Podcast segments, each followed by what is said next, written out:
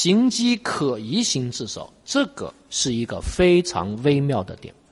行迹可疑，要注意跟犯罪可疑的区别。啊，行迹可疑跟犯罪可疑最大的区别在哪呢？我这里面写了很多，但其实小提醒一句话就够了。一百七十二页小提醒，区分的关键就看现场是否足以发现认定犯罪的证据。如果现场足以发现认定犯罪的证据，那他就属于犯罪可疑。张三杀完人之后，好几天没洗澡，到火车站坐火车，鬼鬼祟祟，头发脏的不得了。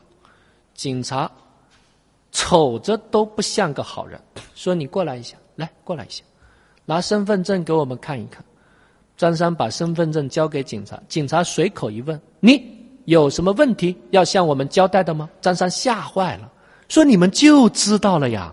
警察说：“你以为呢？” 啊啊！所以张三全说了。警察说：“慢慢说，别着急。”大家觉得这是行迹可疑还是犯罪可疑？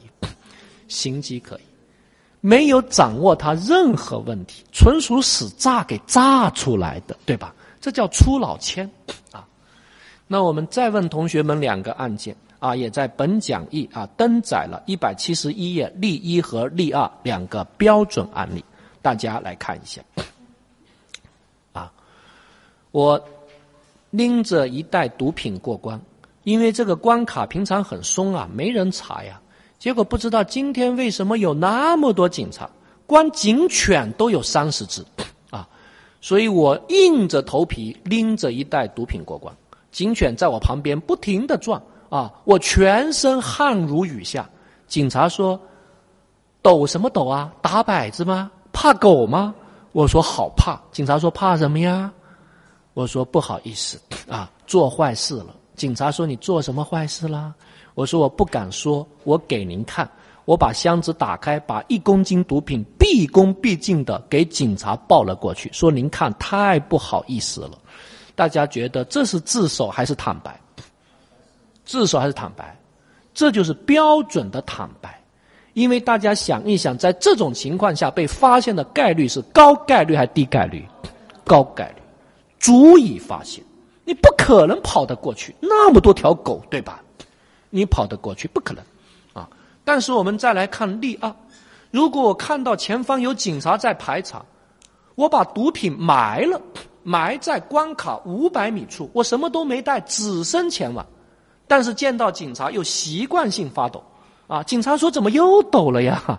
我说：“还是有点怕。”警察说：“你怕什么呀？”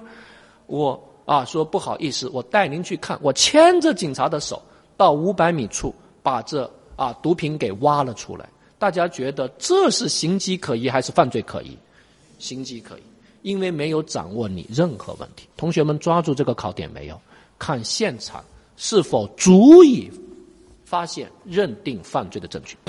就像我们刚才说的火车站案，如果张三杀完人之后身上全都是血呀，穿着血衣去坐火车，你说这个要不要被盘查？要不要？那警察说过来过来过来，什么身上那么多血啊？我说狗血啊。他说：“真的是狗血，假狗血，老实说。”然后张三一五一十全说了。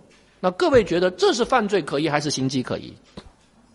这一般理解为犯罪可疑。各位理解我的意思没有？本视频对应知识点在罗翔讲刑法第一百七十一页。